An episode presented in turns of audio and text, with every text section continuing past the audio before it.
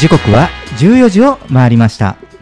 FM88.5MHz レインボータウン FM をお聞きの皆さんこんにちは。そしてパソコンやスマートフォンを使ってサイマルラジオやリッスンラジオでお聞きの皆さんもポッドキャストでお聞きの皆さんもこんにちは。東京ラジオニュースメインキャスターの松ピーこと松本哲弘です。レインボータウン FM 東京ラジオニュースこの番組は毎週火曜日に個性あふれるコメンテーターとニューノーマル時代の気になる話題を独自の目線で語るニュース解説番組ですコメンテーターはライブ配信サービスアミーダ代表阿南秀樹さんこと DJ ジェットさんですよろしくお願いしますよろしくお願いします。さあ、えー、10月になりまして、はい。えーそして、えー今日今回の放送から、はいはいえーこの東京ラジオニュース、うん放送スタジオですね、はい。えー、木場スタジオから豊洲スタジオに移りまして、はい。はいえー今豊洲スタジオからの初放送とねえ。いうことですね。はい。はい、あの東京ラジオニュース的にはですね、ジェフさん、うんはい。今日、えー、88回目なんですよ。88回目。はい、あの末広がりで、ああ、縁起がはいい、い。縁起がいい放送回をもってうん88回目で、えー新スタジオで放送ということです。ね。えーまあ、まずですね、まあ、うんここもね、えーまあ、ガラス張りのスタジオではい。外が望めるのですが、うん。はいえーちょっと見渡すとですね、はい。えーそのちょうど、えー向こうにはあの海っていうかね、えー川岸はい。が見えてて、うん。ね、でなんかこうお散歩してる人とかね、はい。はい、なんかこう物思いにふけてる人が 遠くに見えますけど、ね。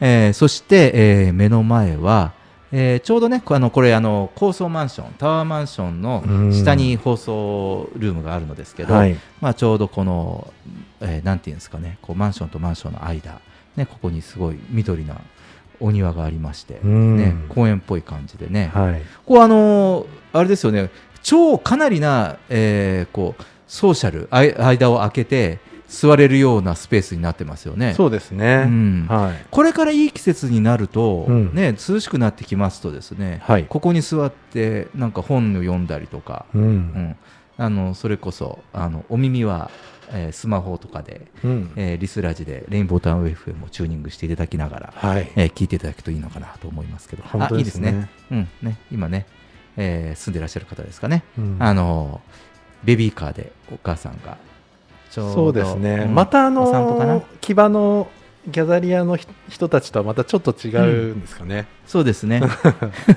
そしてあの、ね、私たちのこのスタジオの中もあの今私はですねこの窓側に向かって、あはい外に向かって座っているので、はいはい。あのまあ、これまではねえあのジェットさんとはね今ちょっと斜めうん向かい合わせみたいな感じになってますけどね、はい。はい、あのこんなにガチンとね、あのこうお庭エントランス側、こっち側を向いて喋っているので、非常に爽快な気分で、うん。えーフレッシュな気分で放送していますけど、はい。うん。ね、ジェットさん、どうですか、ちょっと気分は。あのまあ、木場のあの景色もすごいあの、ね、あのガーデンが綺麗で、うん。うんあの良かったんですけど、ね、こちらの豊洲も緑がもう本当緑っていう感じで、うんうん。このレインボーの、ね、コーポレートカラーの赤うん。とこの緑のコントラストが、うん。まあ、インスタにも載せたんですけど、いうんうん。やすごい綺麗で、はい。うん、なんか本当初々しい気分になります。うん、そうですね、はい。またね、新たな気持ちでね、番組、うん。まあ、10月にも入りまして、はい。ね、ちょうどクールも変わりましたので、お送りしたいかと思いますけれども、はい。さあ、まあね、10月に入りましたけれども、はい。まあ世間は10月に入った途端にガツンときましたね。あの何かというと値上げですよ。はいはいはい。はい。もうあの僕今何がガツンときたかというと、うん。あのビール買おうと思ったら、はい。あれ？150円ぐらいで足りてたはずなのに、はい。と思ったら足りないぞと。足りないぞと、はい、100円玉2枚ないと、ね、足りないかなと。うーん。っていう感じになってきましたけどね、まあそまあ、そこら辺ぐらいから感じますけど、まあ、これから順次というね、値上げですが、これ、あの前回もあのビッグマックを例に、はいはいはい。まあ、その物価高とうん。所得の関係って言いましたけど、はい。あのこれね、その値上がりしたとかっていうことに、はい。こう値上げ反対とか、まあ、そのうん。そっちのうん。云々言うよりも、所得、うん。所得補助とか。前ジェットさんとベーシックインカムの話題もしたじゃないですか、はいしましたね。う。ん、あれなんかこうそうすることで、うん。なんかこう国民の所得の是正とか、はい。うん、うまく僕、まあ、これはまた別の回にしようかなとも思いますけど、うん。まあ、国家予算いろいろこう斜め読みしてるとですね、はい。できなかないんですよね、うん。国民一人当たりにねあの10万円とか、はい全然できなくないじゃないですか。ね。しかも毎月ですよ、はい。うん、できなかないというふうに、えーまあ、個人的な試験では見てたりしてまして、うん。そういうのがあるとですねあのそそれこそその物価はあの物価は世界的に見ると日本はあってこなきゃいけないわけはい。ですよ。ううん。んあのーまあ、ヨーロッパとか見ましてもあのさっき僕はビールの話をしましたけど、まあ、びっくりしたって言いましたけど、まあ、基本的にアルコール高いですしね、うん。ヨーロッパなんかでたそれこそ日本ってアイスクリームとかでも百何十円とかで食べるじゃないですか、はいはい。もうどこ行っても普通のあのコンビニに売ってるようなアイスクリームでももうヨーロッパ行ったら普通に4、500円ですから、うん。うん。まあ、それは旅行した時にびっくりするんですけどね、はい。でもやはりなんかそういうことを考えると、うん、ちょっと目の矛先をね変えてみた方がいいのかなという気もしますよね。うん。まあ、そういうね2022年の10月。はい。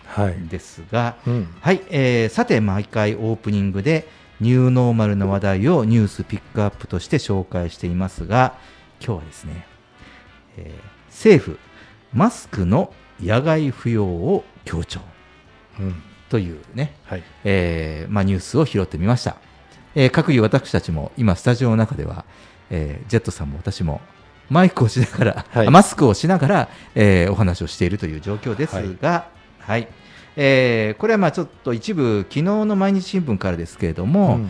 えー岸田総理はですね、えー3日の、えー所信表明演説で新型コロナウイルス対策でのマスク着用について引き続き野外は原則不要だと強調しました、はい。うん、海外でノーマスクの国が増え国内でもいつになったら外せるのかとの声が強まっていますが、えー政府は新型コロナと季節性インフルエンザの同時流行への警戒からノーマスクへの完全移行は時期尚早としますが、えー国民の不安を和らげるためにも屋外でのマスク外しを徹底したい考えのようです。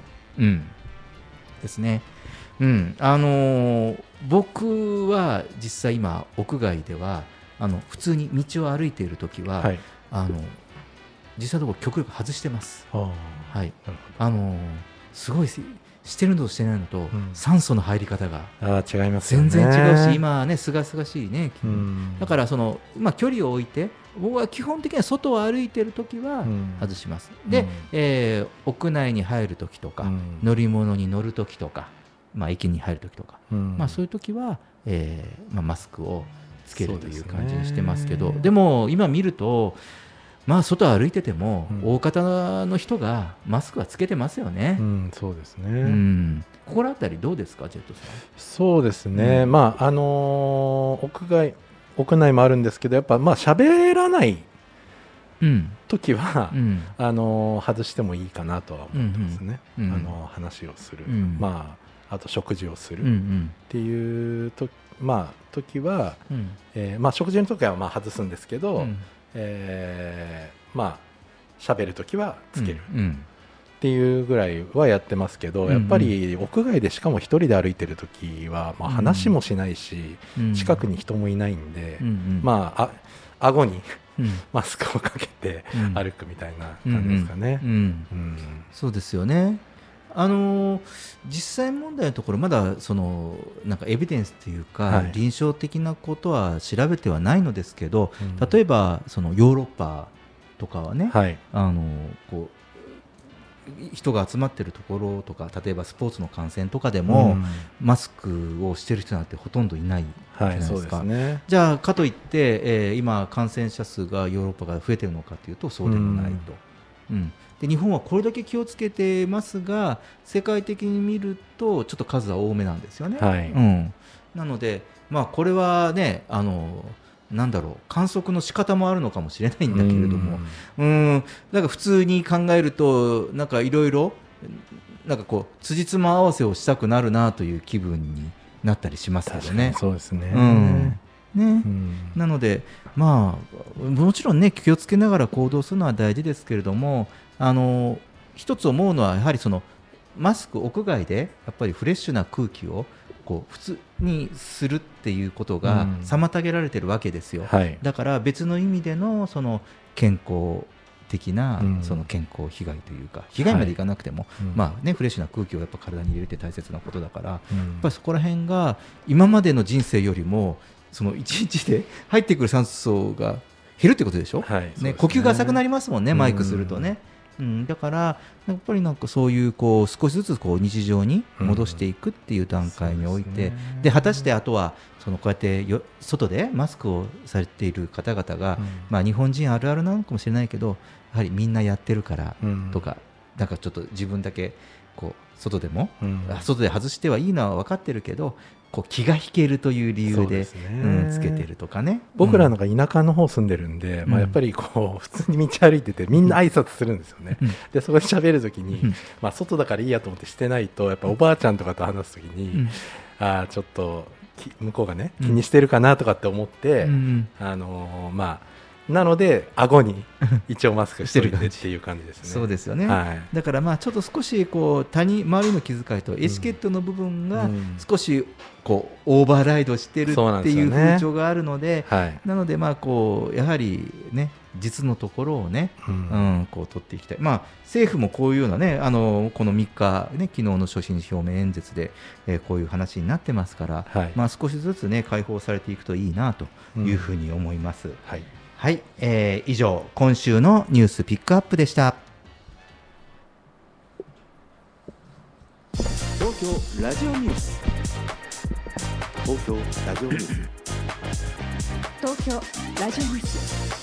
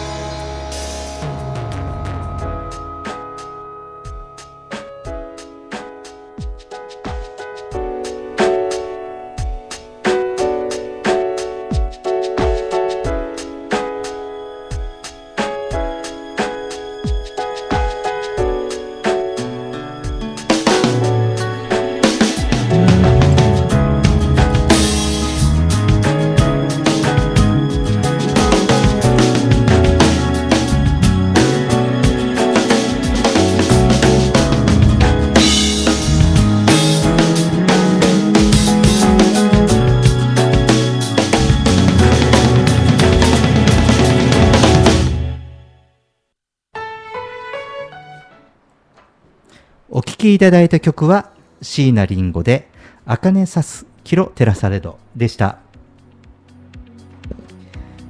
レインボータウン FM 東京ラジオニュース。今日のテーマは2022年下半期ヒットしそうな乗り物レジャーです。コメンテーターはライブ配信サービスアミーダ代表阿南秀樹さんこと DJ ジェットさんです。よろしくお願いします。よろしくお願いします。さあね、はいえーまあ今日は、えー下半期のヒットしそうな乗り物レジャーということで、うんえーまあ、このいわゆるそのウィズコロナというものが、まあ、すっかり定着して、まあ、新しいライフスタイルが生まれてきましたし、はいでちょうどうまい具合にこの全国旅行支援も、うんえー先週話題にしましたからね。はいはい。で、えーまあ、そういうことでこれから流行りそうな乗り物レジャーを集めてみました。あ、なるうん、っていうことですね、ほど。うん。えーちょっと久しぶりですね。あのこういう旅行系とかね。はい。あの話題とかね。ね、レジャーとかの話題とかちょっと,、楽しい話題で、はい、ここのところね、まあ、あの物騒なって言っちゃいけないけど、ね、まあ、いろいろね、こうね、災難な話がちょっと多かったですからね。そうですね。うん、まあ、久しぶりに、うん。はい、まあ、こうやってね、あの、まあ、秋のレジャーも兼ねてお話ししたいかなと思いますけれども、はいえーまずですね、このヒットしそうな乗り物レジャー、まず乗り物から入っていきたいかなと思うんですが、はいはい。えー最初は、うん。えー日産サクラとう。いうね、はい。えーこれ、えーまあ、最新の先端技術を搭載した日常使いも重視した注目の、まあ、軽自動車の EV、うんまあ、いわゆる電気自動車ですね。はい。えーでこの、えー日産サクラなんですけれども、えーこのセカンドカーのニーズを取り込んでもうつい最近ですよ発売し始めたのは、はあ。もうすでに2万台の受注で、えーまだだからその注文しても、えー3ヶ月から半年待ちという状態、ね。この時代になんかすごくないですか自動車が、うんね、まだじゃあ街を歩いあ、ん。走ってないってことですよね。そうなんですね、うん。で、えーまあ、実際にはですね、えーこのその航続距離にありまして、えーその180キロ、まあ、全あの完全充電しても、えー180キロしか走らないわけですよ。だからはいそういうその長距離は走らないんですね、この車。うんうんうんでこれまでその電気自動車の開発競争というのはあのどんどん ほらあの一充電で長い距離を走れるような自動車をどんどん作っていこうという方向にあった中ではい。この日産サクラは、えー逆張りです。反対に短い距離ででそれはその軽自動車のユーザーというのは1日30キロ以下という、まあ、そのユーザー調査データがあってでそれから決定したと。でやはり今こういうほら燃料高じゃないですか、はい。ね、ガソリン高いですよね。うん。ねジェットさんもねあのとりあえずこうこ今日ここもお車で来られたんでしょ、はい。平塚から、はい。大変ですよねガソリン大代変です。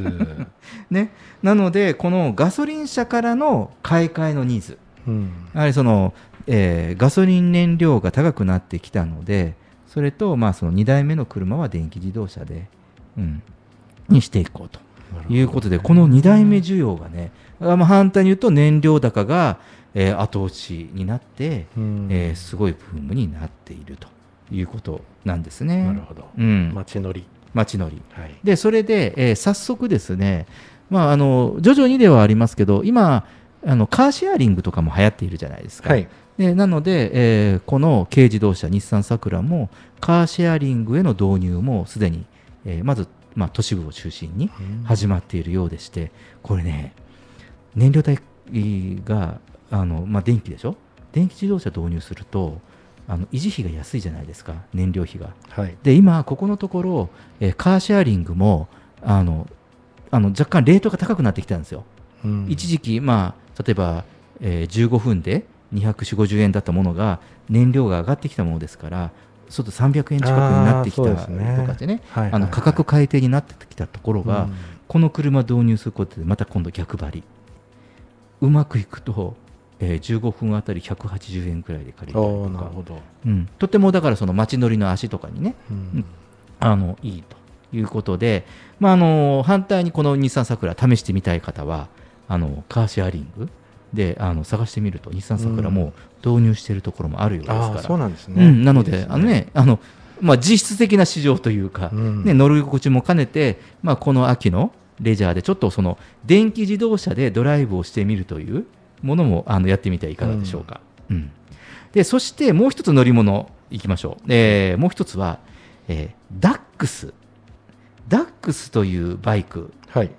ご存知でしょうか？ジェットさん多分、えー生まれた年ぐらいのバイクかな。僕は分かんなかった。わからなかった、はい。ああまあそれもそのはずですよね。これは1969年にデビューをして、まあ、一世を風靡したホンダのダックスというバイクはい。なんですね、うん。今私たちのあの手元の資料のところに、えー、とダックスの写真がありますけど、はい。ね、あの可愛い感じですね、うん。あのワワンワンコみたいな感じ、なんですね。であのいろいろその当時はモンキーとかねスーパー僕今スーパーカブ乗ってますけど、はい。スーパーカブとか、ね、そういうその、えーまあ、小型のレジャーバイクっていうのが流行った時代なんですけど、はい。これがまた流行っています。うんはい。あの私がスーパーカブも一昨年ぐらいからまた流行り始めまして、はい新型が出てでこのダックスというバイクですね、えーこれこういうそのレジャーバイクというのが流行ってるそうなんです、あのこれあの原付2種なのであの、まあ、2人乗りタンデムも乗れるということです、でまあ、例えば今その小型の、えっとバイクの免許を取る方もすごく増えていて、うん。あのコロナ禍であの近い距離の移動を、まあ、バイクで移動すると。えーいう人が増えてきたので、なので今、その自動車学校とかもその小型の免許とかを取る人、はい。あと、まあ、自動車の免許を持ってれば、確か3日か4日ぐらいでうんもう取れるんですかね。はい。でそれとあとバイクは今あのスクーターみたいなスタイルであのあの自動車のオートマ免許と同じであのマニュアルとあのこういうスクータータイプと2つ2種類うん免許の取得の方法が分かれましたので、はい。あのスクーター型だとすごく簡単に取れるというのがあってまあ、やはりこれもこういうコロナ禍であの近場の移動を公共電車じゃなくてその、まあ、こういう、えー自転車とかバイクとかで移動しようという人たちが増えてきたのが後押しになっているとうんいうことなんですよ。なので、まあ、この秋の行楽を機会に、えーまあ、こういったレジャーバイクっていうのに、えー乗ってみるのもいかがでしょうか。と、はい。まあ、これがヒットしそうな乗り物の中に、うん、すごい可愛い、かっこいい。かっこいいですよね、うん。はい、皆さんねこうダックスバイクとかというふうに検索してみてください、はい。えー、とそれともう一つ、まあ、もう一つ乗り物だ、えーこれは、えーこのマイクロモビリティといってあのキックスクーターねはい。あのキックスクーターすごくねあの去年から流行ってて、はいはいはい。えーまあ、これも、えーシェアリングしたりとかしてますけど、うん。やはりその一つニュースにも挙げてましたけどその事故ねキックスクーターの事故とかやはりこう不安定さから、まあ、怪我をする方もいらっしゃるとかっていうのもあっていよいよこの日本のメーカーもですね、えー独自に開発したそのバランスがすごく取れたバイク、うん。こういうキックボードみたいな、はいはいはい。まあ、これ、えーこれがストリーモというものが、えーこれから出てくるのではないかと。まあ、いわゆるそのキックスクスケーター界の、えースーパーカブと言われるなんですよ、言われてて、すごい安定感があると。日本の？はい、これ日本、やはり日本のメメーカーが、えーもうとにかく安全性重視でと、うん。うんいうことらしいんですね。なので、このストリーモという、まあ、なんていうんですかね、キックスケーターじゃなくて、まあ、キックスケート三輪車、はいはい。うん、みたいなな乗り物うんですね。えーまあ、これが、えーこの秋からちょいちょいまた街で見かけるようになってくるのではないかというこということで、これも、えー都内だと,、えー、と今、120箇所ぐらいに試乗ステーションを設けるそうなのでほ、ね、一つ興味ある方はね、まずこう試乗してみてはいかがでしょうか。まあ、こう試乗するということをね、一つレジャーにしていただいてもいいのかなと。あ、そうですね。気に入れば購入すればいいと思いますしね。はいえーそして、えーもう一つは、えージェスさん、モータースポーツ、はい。モータースポーツお好きですか、はい、大好きです。うんね、僕ももう昔大好きで、ね、F1 のレースとかあちこち見に行った時期もあったんですけどね、はい。はいえーこの、えーモータースポーツの歴史を、えー感じられる施設が、えーオープンし、まあ、10月だからオープンしました。はい。うんえー富士モータースポーツミュージアムとほいうことで、これは、えー富士スピードウェイホテルというのが、えー開業したんですね。う。ん。でここに、えーそのモータースポーツ、まあ、その名車だけではなくて、まあ、いろんな、えーそのモータースポーツの、まあ、歴史的なものを、まあ、設置して展示すると、うん。言ったものがあできたそうです。はい。で例えばそのそういうレストランの中もこうモータースポーツ関係のオブジェとかねそういうのがあるからその車好きにはたまらん空間みたいですよ。うん。いろんなとこ行ってもねその車の情報に触れられるということで。これあれなんですかねあのまあ一つあのコロナ禍で、はい。えーこうふなんていうの人気が出てきたスポーツっていうのもあのモータースポーツがあるそうなんですよ。あそうなんですね、うん、やっぱりそのアウトまず基本がアウトドア志向で,、うん。でまあ、その乗り物にに乗るはい。ということで、まあ、今、安全性も高くなっているのでそのアマチュアのレースとかもあの富士スピードウェイはすごく増えましたよね。はい。うん、あのそれこそ軽自動車だけのねワンメイクレースとか、ううん。んなんかそういったものが、えーかえってコロナ禍になって増えたっていうのもありまして。これはあれですかね。今後その EV 化どんどんしてっても、うんうん。こういうモータースポーツはガソリンで走るんですかねいやどうなんでしょう。あの、ねえ。あれじゃないですか。でもこれは今度はその EV だけのカテゴリーとか出てくるんじゃないですか、ああなるほどね、だから例えばその、まあ、一般乗用車をレーシング化仕様にしたものもあれば、うん。あの F1 みたいなタイプで、うん。エンジンが、はい。あのいわゆる燃料エンジンガソリンとかの、はい。はい。そういう石油系燃料じゃなくて、EV エンジンの F1 そのさ最速、なるほど、静かなんでしょうね、うん、静かなのかな？ね そうですよね。耐久レースとかね、うん、充電と充電になるんですかね？給油が。ああ給油がね。給油ないかな、給油ないですもんね。ないかも。給油ないかもしれないですね。ねうん、ちょっとこれ今度調べていきましょうか。ねはい。うん。はい。えーまあ、そして、えーもう一つだけいきましょうかね、もう一つはその、えー今度はリゾート、はい。ね、ジェツさんリ好きなリゾートですね、はい。これは、えー星野リゾートさんが、えーこの新規開業が2020年、今年10施設できるそうで、えーその中の一番期待をされているこの8月開業の星野リゾートさんの、えー、カイというブランドがあるんですけどそのブランドホテルの湯布院、うん。えーまあ、これが今国内でダントツ人気らすほう。そうです、はい。はい、行ってみたい。行ってみたいですよね。はい。あの私九州の人間なのではい、あのもう湯布院は九州の人でも憧れのリゾート。うん。まあ、ナンバーワンのリゾート。地、まあそのまあ、天然の景色がね良くて、はいしかも温泉もあるし、うん。まあ、山もあって。であの、まあ、ちょっと有名なのは棚田って言ってあの段々畑じゃなくて段々田んぼと言われるものです。はい。はいはい段々になってるんだけどそれが畑ではなくて田んぼ。う、ん。うん。ね、山の斜面がね全部こう田んぼになっていると。はい。うん、いうね、まあ、そこをうまくそのなんていうんですかねこう田舎の風情ある景色をうん。うまくこうリゾートホテルの景観に取り込んだとあーいいですね。いうことらしいんですよね。うん、なので、まあ、ここが一つ注目の宿ということなんですね。はい、えーちょっとここで一曲いきましょうか。バックナンバーでハッピーエンド。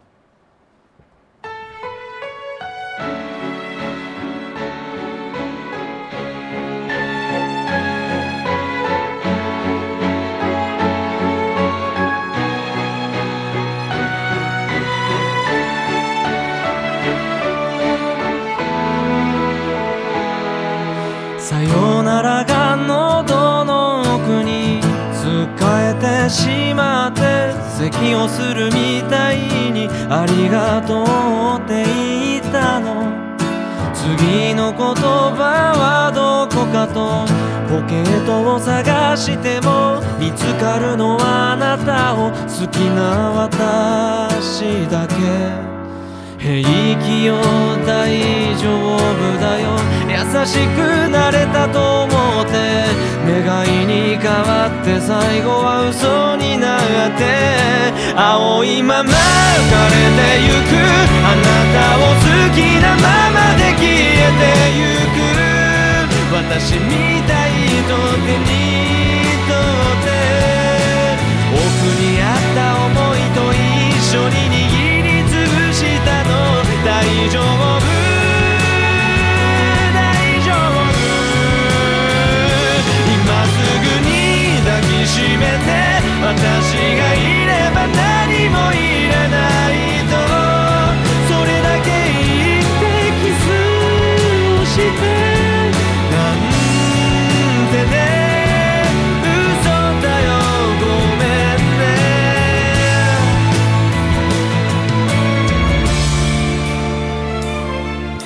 こんな時思い出すことじゃしないよって。あれ実は嬉しかったよ。あなたが勇気を出して。初めて電話をくれた。あの夜の私と何が違うんだろう。どれだけ離れていてもどんなに会えなくても気持ちが変わらないからここに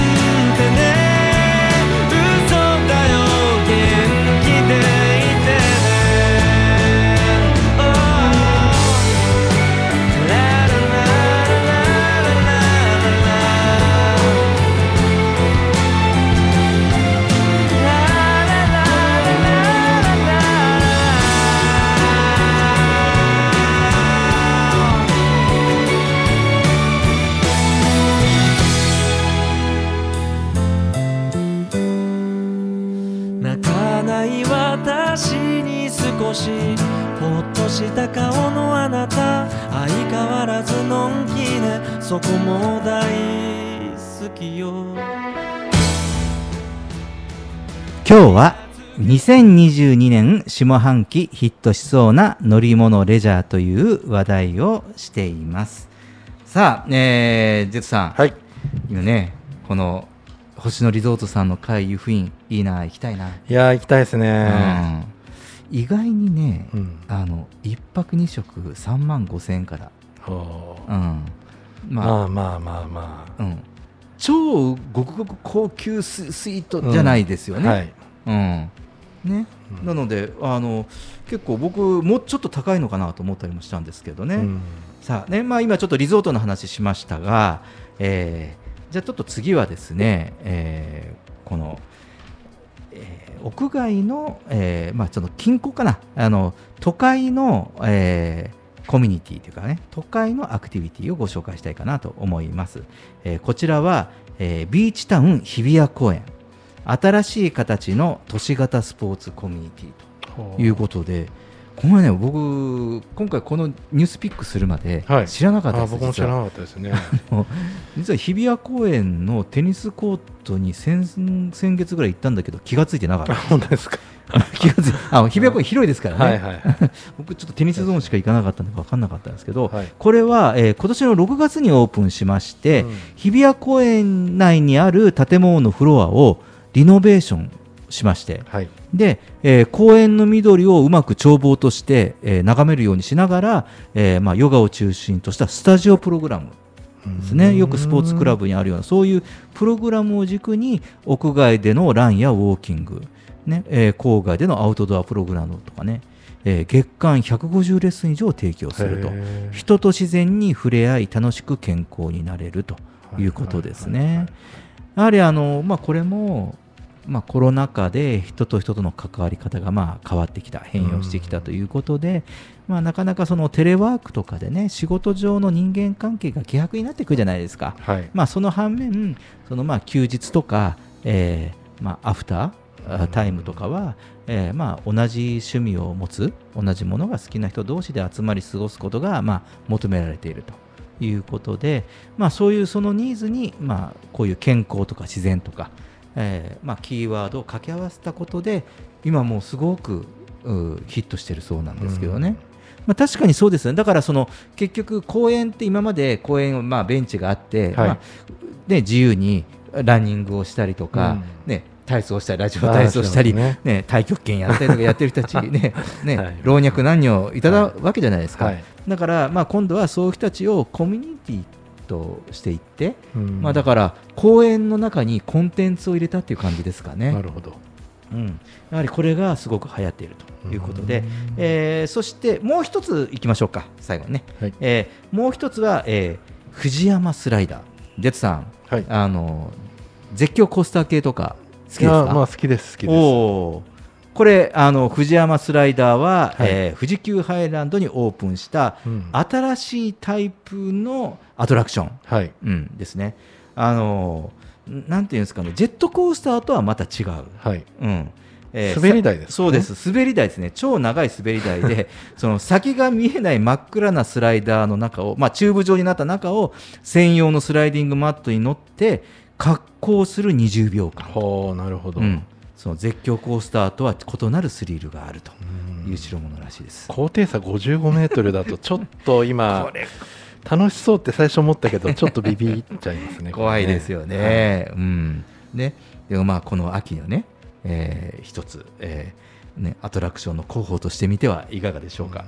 えーちょっとね時間がいっぱいになってきたんですけどあのあとはねちょっと都会で、えーその都心ではねこれまあジェットさんが好きな歌舞伎町にできた あ今余計なこと言いましたがね、えーこの東急歌舞伎町タワーですね、はい。これあのこれから、えーまあ、新宿歌舞伎町の新たなランドマークとなる超高層エンタメビルとい、うことで、まあ、これはあの実際に開業するのは来年の4月からですけれども、もう建物はほぼ外観はね、今、新宿に変わると、もうすごいでかい高層の建物ができているので、目立つ建物ですが、まあ、これ、あの来年から、まあ、いろんなショー、ね、あのライブとかショーとかのこういうエンタメの複合施設として注目されることはね。はい、間違いなしです。来年の4月ですね、はい。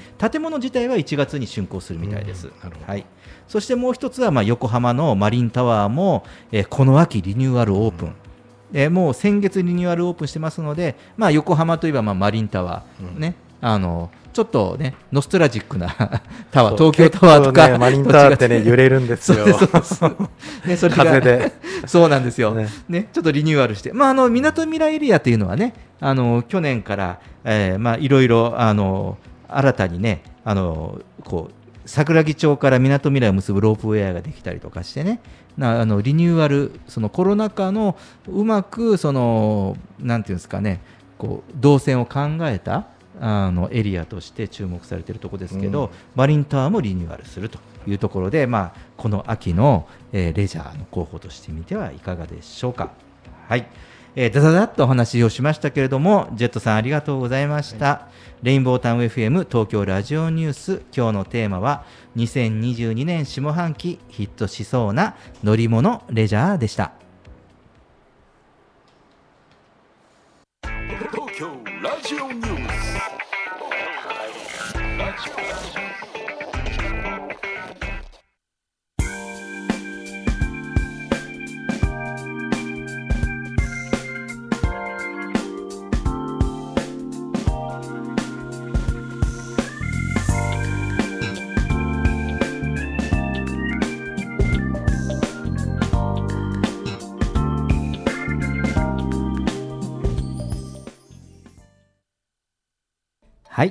メインコメンテーターはライブ配信サービスアミーダ代表の阿南秀樹さんことジェットさんです。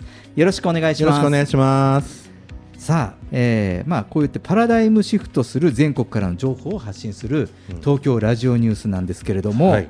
えー最近ですねこれちょっともうあのこうちょっと閉塞感行き詰まり感を感じるちょっともやもや感を感じていまして、はい。うんまあ、ちょっと座談会ならぬ、お。うん、そういうものを考えてるんですけど。僕はなんかやっぱり大企業の方と大企業と仕事をしてるときに、なんか今昔だったらその大企業のやりやり方っていうのがやっぱり正で、で我々がそれに合わせていってたのが、やっぱり今はなんかちょっとやっぱりその違和感をすごい感じるっていうか、何か物事を決めるときに、えそれでいいのかなっていうもっとこうやればいいのにって思うことに対して、まあ、あのなかなかこう、えーまあいろんなこのニュースピックアップでやってるような努力っていうのは、まあ、大手の方ものニュースもあれあれば、そのね小さい企業さんとかあの町のねこともありますけど、うん。まあ、そこがなかなか重くて動かないなっていうのはすごい感じますね、そこがモヤモヤ感っていうのはあるあるかもしれないあーそうですよね、うん、あのいろいろそのニュースピックアップとか特集を組んであのいろんな取り組みなんかを紹介してるんですけど、はい。まああのまあ、物事をまずは形からとか、うんうんそういうものもあるから、はい。だから僕はいい意味でねあの表面的なことっていうかその形を変えるとか、うん。やり方を変えるとか、えーまあ、新しい仕組み、うん。ままあ、ちょっとビジネスで言うとビジネスモデルを変えましたとか、うんあーそういうところを我々ピックアップして、まあ、これはもう本当にあのどこの地方だろうが、まあ、その首都圏じゃなくても紹介をしてきてるんですけど今まずそのこれが第1次なのか第2次なのか分かりませんよ。なんですけどあらかたこうい今今でいうその仕組みっていうのは、同じパターンが多くなってきたかなと、ううん。ん。そのパターン的にはね仕組み的には多くなってきたかなと思って、うん。なのでちょっとここ次うん。次シフトするために何がいるんだろうとか、うん。あと、まあ、もちろんこう、ね、非接触とかこういうのは分かるけれども、はい。でもみんなが言うんですよね必ず。なんかあーいつまでこの生活が続くのかしらって、うん。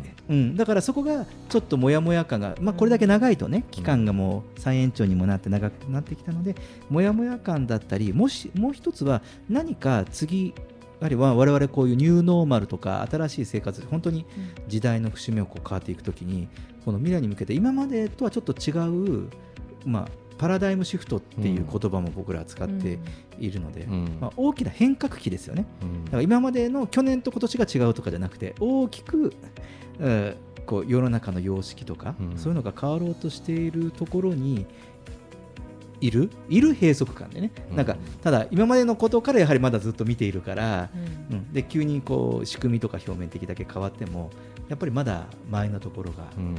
良かった、もしくは無意識でも前のところに戻りたい要素があるからうん。ちょっとこうあのなんなんていうの、えーこうああって必要なモヤモヤ感うん。だというふうに思ったりするんですけどね。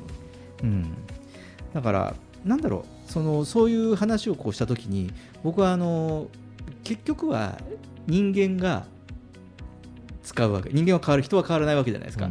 うん。で物質的なものはどんどん進化しましたよね、うん。でも人間は基本的に変わらないわけですよ、はい。うん、あのか形もほぼほぼ変わらないうんってないわけですよ。何百年もうん。何千年も変わってない、ん。わけですよね、えーなのでそう考えるとその我々の在り方とかこう考え方とか、うん、とかね、えーそういうまあ観念っていうか感性というのか、うん、そういったものを変えないと多分こういう仕組みとか、えービジネスモデルとか、まあ、いろんなものがが変わるけれども、あのそこに対して、えー、となんかなんだろう気持ち的な受け入れというかうん。そういったものが成り立たないのかなっていう気も、えーまあ、こうやって半年近く番組を作っていて思います。うんで特に我々は、まあ、こうやって放送あのスタジオの中で話してるのもそうでしたけど、えーあのビジネス情報番組をやったりとかいろんな自分たちもビジネスやりながらとかっていうのもあったのでそのいわゆるなんかこう経済環境というかその経済とかビジネスで世の中を見てるじゃないですか基本、あのこれはあの子供たちでもそうなんですよね。子供たちでも例えばこれお仕事をを例えば今あの専業主婦の方主婦の方でも世の中の物事は僕は経済とかうん。ビジネスで見てるんですよ、うん。だから物が高いとか安いとかさ、買えるとか買えないとかさ、だかうんらそんなので世の中起こることを全てそれで見てるじゃんまあそうですね。オリンピックとかもそうですよね、うん。なんかこれが経済的にプラスなのかマイナスなのかとかうん。をはっきりさせてくれないと判断つかないみたいのがやっぱそもそもスポーツとはじゃなくて、うん、やったら、あの経済がどうなるのかとか、うん。そういうとこ、そうそうそう。うん。だからあのこういうその、ね、もちろん経済的なことっていうのは、まあ、それが物質的なことだったりするし、あと権威ね、うん。うん、けその権威でこうものを見るとうん。いうことですよね。うん。だからそれはもっとちょっといい言い方じゃないけど利権もそうだし、うん。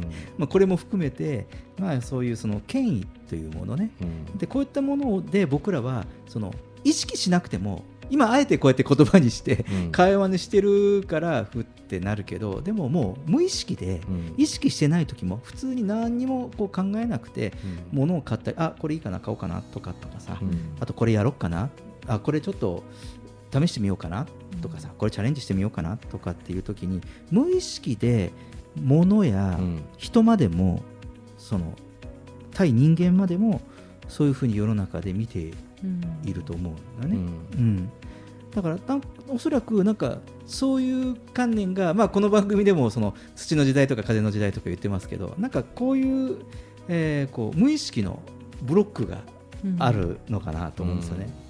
うん。まあ自分自身にもまだそういうブロックがじゃないかって言ったら まあまだあるなとは思いますけど、うん。いやみんなあるよ。僕だってあるよ。うん。だってこれだけさ長いさ、年さもうこうやってだってだって我々はこれしょうがないんですよ。これねあのご誤解なくねあのこれは悪いことじゃないです。だって我々が生きてる社会経済社会で、うん。経済社会って言われるわけでしょ？そこで生きてきたからただそのここからのその生きやすかさとかまああのこういうふうになんかこう今我々見えないものと戦ってうん。いるわけじゃない、はいはいだからそういう風になってきて、うん。あえてその経済ノイズとかなんかこう僕はあえて経済ノイズとかビジネスノイズとか最近言ってるんですけど、なんかこうそういったものをこうは剥がしていくっていうかなんかちょっと除去していかなければ次の発想とかいかないのではないかなっていうところが、あのいろんな事象とか仕組みをこうやって取り上げてきて正直に思う次第です。うんだからさっき僕感性磨くとか言ったけどもともと持ってるんですよね。うん。あの人間はもともとみんな素晴らしくてみんなそのもう素晴らしい直感力とかやっぱ感覚とか、うん。感受性とかも持ってて、うん。なんだけどあの僕の考えはすむしろそのいろんなさっき言った経済ノイズとかビジネスノイズとかであのなんかブロックされてるだけ。もともと持ってる感性をだから結構直感で従った方がいいよとか 冗談でも言う時ははいはい。まだそのい直感あいいなと思った時は素なんですよね、うん。だけどその後にほらこういう経済社会で育ってるからあでもやるにはあれがこうだし、うん。こうがあれだしっていうことでノイズをわばってかぶせるから自分のその直感うん。を生かした、うん。まあそのなんかブレてきちゃいますね。うんブレてきちゃうっていうこと。うん、なのかな？なんかそういうこともすごくあの感じてるんですよね、うん、だからまあこう感受性がこう長けてくるということ、まあ、まあその、まあ、気持ちの意識でその関わりたい。他人とかもこういろんな仕事とかも最近こうジェットさんはよく言ってくれるんですよ。あの人ですよねこの人とやりたいかとか、うん。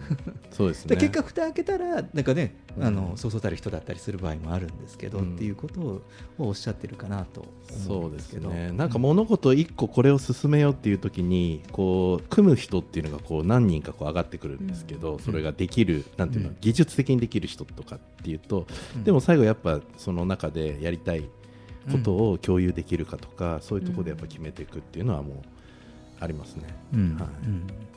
だからなんかそのほら自転車とかこうその後自動車が例えばその工業化して発明されて、うん。だって人ってもともと自転車乗れなかったし誰も人類誰も乗れなかったわけでしょ？乗れた人がいて今自転車乗れるのは当たり前になってて、でその自動車ができて自動車できた時なんてなんだこの鉄の馬はとかってうん。いう感じの時でも今普通に当たり前にに自動車を運転してたり免許を持ってる人が大半になってくるわけじゃない、うん。だからなんかこうそういったこうものっていうふうにその乗る人のその感性とうんか感覚が変わってきたからその時代のものが出てくるわけですよね。なので、こうあえて今こう、まあ、ちょっとね、言い方が誤解を受けるような言い方かもしれなかったですけど、もやもやとかね、うん。閉塞感って言ったのは、今、新しい仕組みとか、えーまあ、やり方とかね、うん。そういったものを我々今、ニュースで紹介してますけど、うん。おそらく今度、今その、どんどんその新しい仕掛けを求めるんじゃなくだけじゃなくて、今度、我々がその人類としてですよ、うん。人類としてそれをこう乗りこなす次の時代のもともと人間が持ってるその感性を駆使して、のなんか今までの固定観念だと乗りこなせないから、うん。なんか外してそそこががその今僕らが言っている、うん。まあ、それこそこの、ね、こういうお仕事のおかげで、あえていろんな新しいものばかりを紹介してますから感じてることなのかなと、果たしてこれをどうやって人類は乗りこなして使いこなして、えっと、快適にうん。自分らしく生きていくんだろうかと。い。うことをちょっと深い。深いんですけどでもあのやはりこう今節目だしまたあのこういううまあ、番組を僕らもこう作っていく上で、まあ、他と違う番組っていいますか、まあ、その我々がやるそのニュース解説番組なのであのこういう感性のところ、まあ、どういうふうにこうひ自分たちが拾った感覚でこれもですねあのなんですか機械が作ってるわけじゃなくてこう僕らがが作ってる番組ででもしかすると同じようなニュースを事象を拾っても違う人がキャスターをやれば違うように表現するし、うん。同じ見聞きしたニュースでもですねなのでとてもこうその自分たちが今どういうその感性で捉えてるのかなっていうのはなんか一つお話をしてみたいなと思いましたので 出してみました。はい、えーレインボータウン FM 東京ラジオニュースパラダイムシフトする前のモヤモヤ感でした。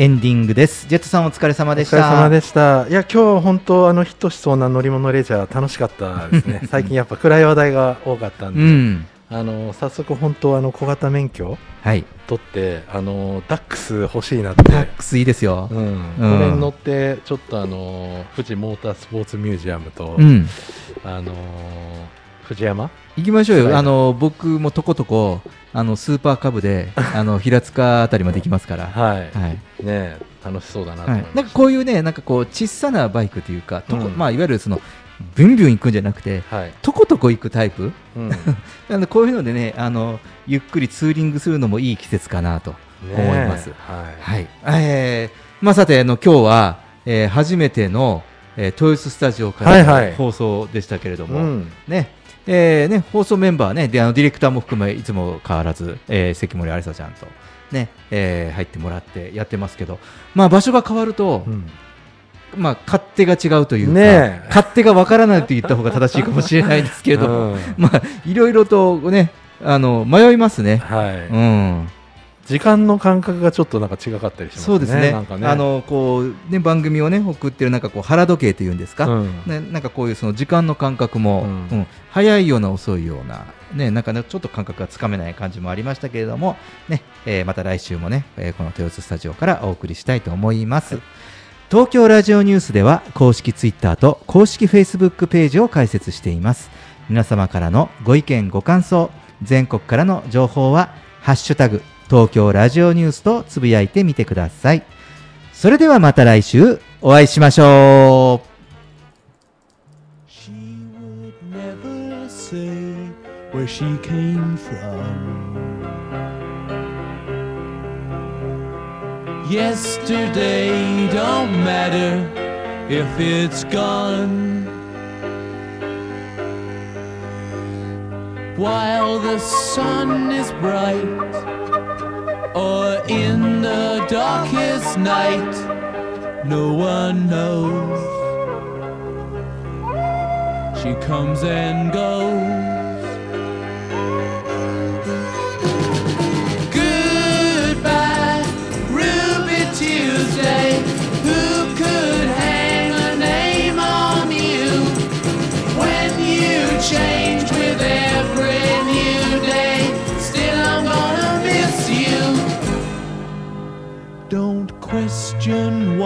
She needs to be so free. She'll tell you it's the only way to be. She just can't be chained to a life where nothing's gained and nothing's lost at such a cost. Goodbye, Ruby Tuesday. Who could hang a name on you when you change with every new day? Still, I'm gonna miss you. There's no time to lose, I heard her say. Catch your dreams before they slip away. dying all the time. Lose your dreams and you will lose your mind. In life.